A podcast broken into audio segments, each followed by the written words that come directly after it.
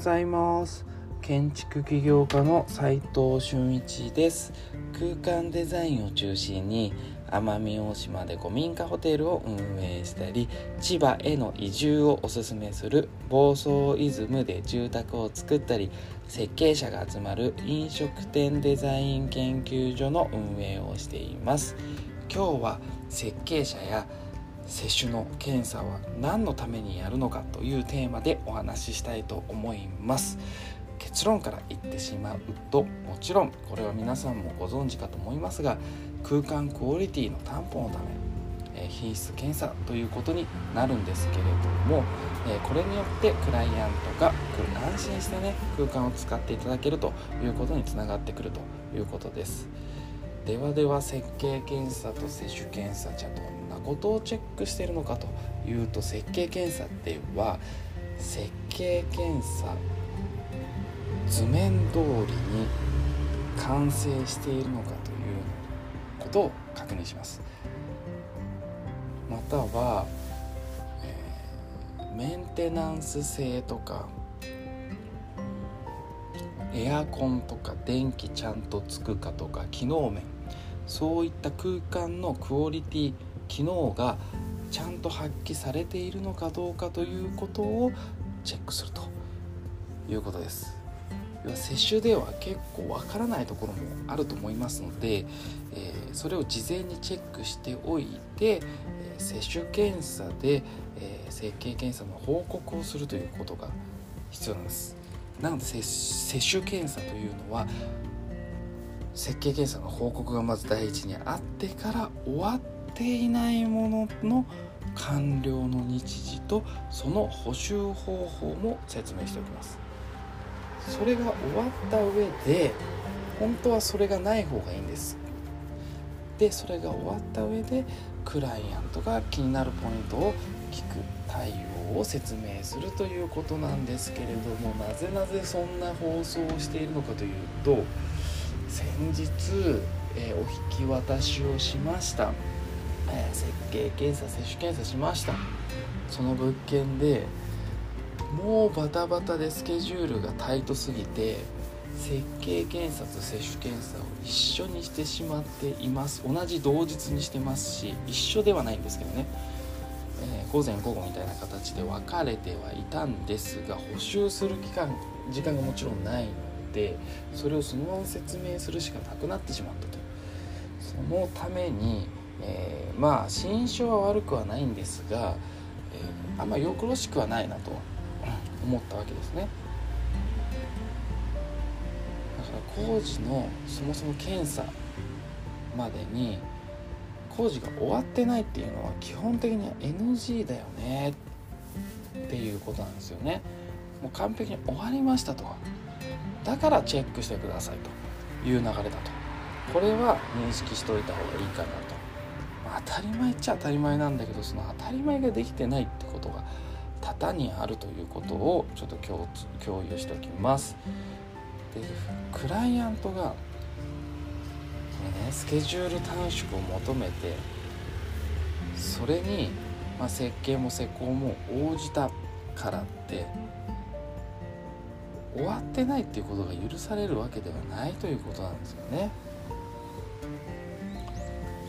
検討に検討を重ねてスケジュールを短縮しましたということですからね。これが重要。確実に終わるスケジュールを伝えるということがプロとして当然の義務なんじゃないかなと思います。実はこの辺がねちゃんと理解できてないという人が多いので早くやってもらって早くオープンさせれば嬉しいんじゃないかと喜ぶんじゃないかと思ってますが中途半端なものをもらっても嬉しいわけないわけですよね。その辺がちゃんと理解した方がいいんじゃないかなと。引き渡しとか 検査前にクライアントと設計者と接種でトラブルにならないようにしたいですよね。だからこそ検査ではっきりさせておく必要性がきっちりやっとく必要性があるわけでなあなあとしたら ずるずると引きずりますしそのやることがねそれがお互いにとってどれだけストレスかというところがね、えー、認識しといた方がいいと思います。なのでその検査でしっかり終わるようにちゃんと工事のスケジュールを組んで検査をして終わらせる補修をして終わらせるというところがポイントになってくるそのために検査できる環境を作るために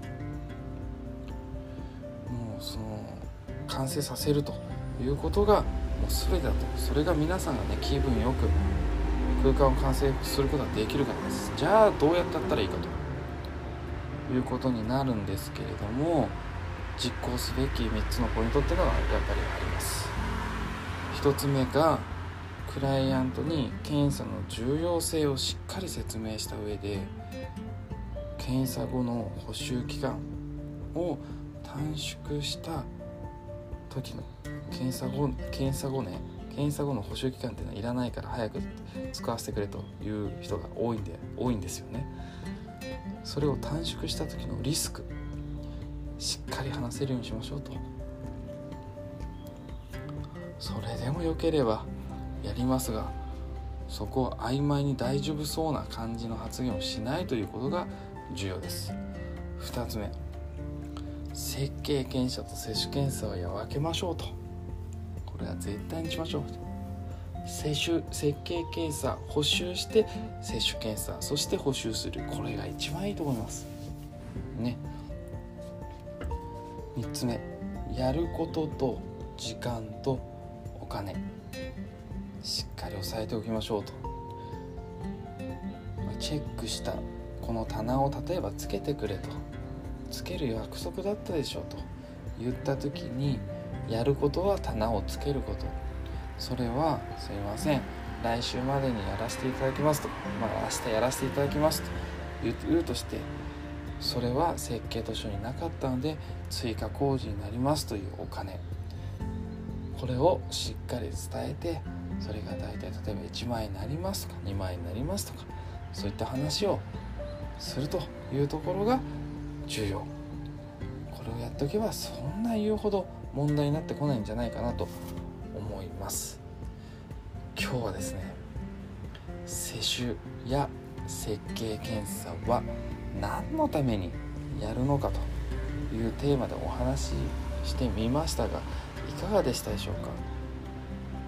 やっぱ結論はね空間クオリティの担保品質検査なんですけれどもそれによってクライアントが安心して空間を使っていただくということが検査に何よりも重要なんですけれども早くオープンしたいという気持ちも重々によくわかります。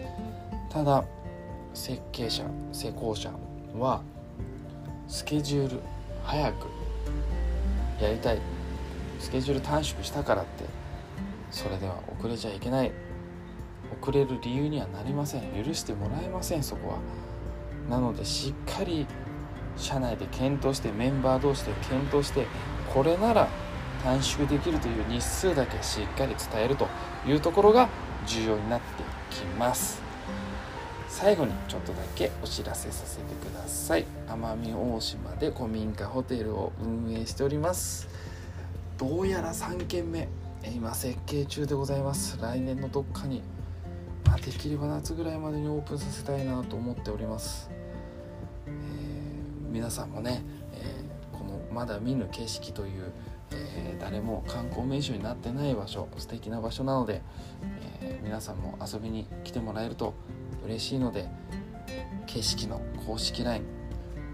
登録していただいて一言いただけると、えー、嬉しいです。皆さんよろしくお願いいたします。実務で学べるインテリアデザイン大学隠れ家では最前線で働くインテリアデザイナー施工者オーナーさんとのリアルなやり取りを LINE で見れます。実践的な内容になっておりますので興味がある方は是非参加してみてくださいコミュニティに入りたい方はオープンチャット LINE ですね入ってみてください。弊社ハーミットクラブが運営しております。各種ブランド空間ブランドのお仕事に興味がある方は隠れ家の公式 LINE 登録してみてください。皆さんと一緒にお仕事できる日を楽しみ待ってます。それでは今日しかない大切な時間を全力で楽しみましょう。建築起業家の斉藤俊一でした。ではまた。